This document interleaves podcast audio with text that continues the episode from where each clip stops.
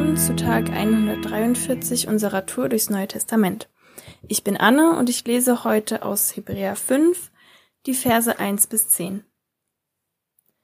Denn jeder hohe Priester wird aus den Menschen genommen und für die Menschen eingesetzt, zum Dienst vor Gott, um Gaben und Opfer für die Sünden darzubringen. Er ist fähig, mit den Unwissenden und Irrenden mitzufühlen, da er auch selbst behaftet ist mit Schwachheit. Und dieser Schwachheit wegen muss er wie für das Volk auch für sich selbst Sündopfer darbringen. Und keiner nimmt sich selbst diese Würde, sondern er wird von Gott berufen, so wie Aaron.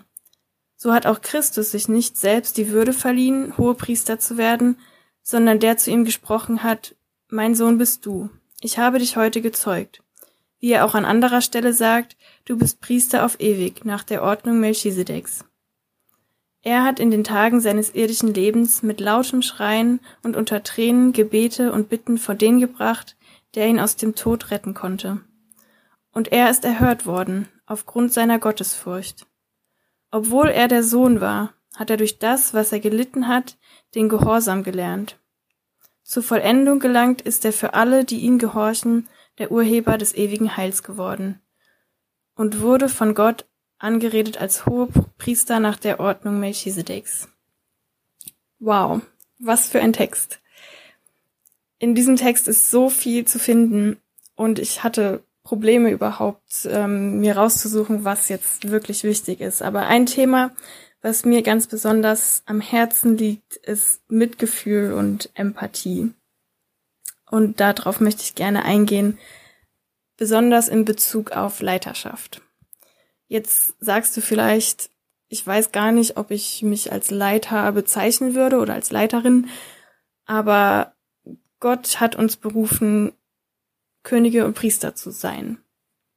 Und Jesus wird auch hier im Text genannt als unser Hohepriester. Er steht quasi über uns allen und ist der erste Priester, ähm, unter den wir uns stellen. Und er ja, hat uns diesen Auftrag oder auch diese Autorität gegeben, Leiter zu sein. Und in diesem Zusammenhang möchte ich gerne auf, auf Leid und Schwäche eingehen und was da auch eine Stärke sein kann. Eine Bekannte aus unserer Gemeinde hat mal in einem Gebet den Satz gesagt, lass uns vom Leid zur Leidenschaft und von der Leidenschaft zur Leiterschaft wachsen. Ich fand den Satz so stark und deswegen lese ich ihn jetzt nochmal. Lass uns vom Leid zur Leidenschaft und von der Leidenschaft zur Leiterschaft wachsen. Ich finde, wenn wir Leid erleben, ist das in dem Moment so, so schwer auszuhalten, vor allem wenn wir es nicht vor Gott bringen. Und daher finde ich es so wichtig, dass wir beten, ob wir jetzt uns als Leiter sehen oder nicht. Als Christen ist es wichtig zu beten. Ähm, das, was wir gerade erfahren, vor Gott zu bringen, aber auch da, wo andere leiden, es vor Gott zu bringen. Und das ist vor allem in Leiterschaft so wichtig, dass die Leute, die vielleicht in deiner Kleingruppe sind oder in deinem Dienstbereich mit tätig sind, dass du für die auch mitbetest. Weil nicht immer ist es so einfach, auch für die eigenen Themen zu beten. Manchmal ist es schwierig, sich dem Leid im Leben zu stellen und das auch vor Gott zu bringen. Aber wenn wir unser Leid überwinden, indem wir uns nach Gottes Heilung ausstrecken, lernen wir Gottes Gnade wirklich kennen. Wir werden in seiner Nähe dann neben Heilung auch seinen Frieden über vergangenes Leid und seine Freude trotz gegenwärtigem Leib erfahren. Und wir werden seine Güte und seine Freundlichkeit und Geduld gegenüber den Menschen lernen, die gerade selbst Leid erleben. Und ich denke, das ist, was Mitgefühl oder Empathie eigentlich ausmacht. Wir lernen immer mehr wirklich nach oder mitzufühlen. Wie es auch in Römer 12 im Vers 13 bis 15 steht, ähm, wir können empfinden, was andere gerade erleben. Das bedeutet eigentlich mitfühlen oder Mitgefühl zu haben. Wir können uns dann auch richtig mit ihnen freuen, wenn sie endlich Durchbrüche, gute Veränderungen und Rettung durch Gottes Hand erleben.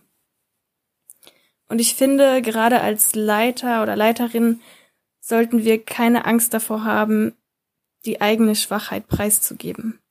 Wir lernen auch und gerade in Leiterschaft uns wie Jesus nicht nur vor Gott zu demütigen, sondern auch vor unseren Glaubensgeschwistern und vor allen anderen Menschen, auch vor denen, die uns vielleicht sogar Böses wollen.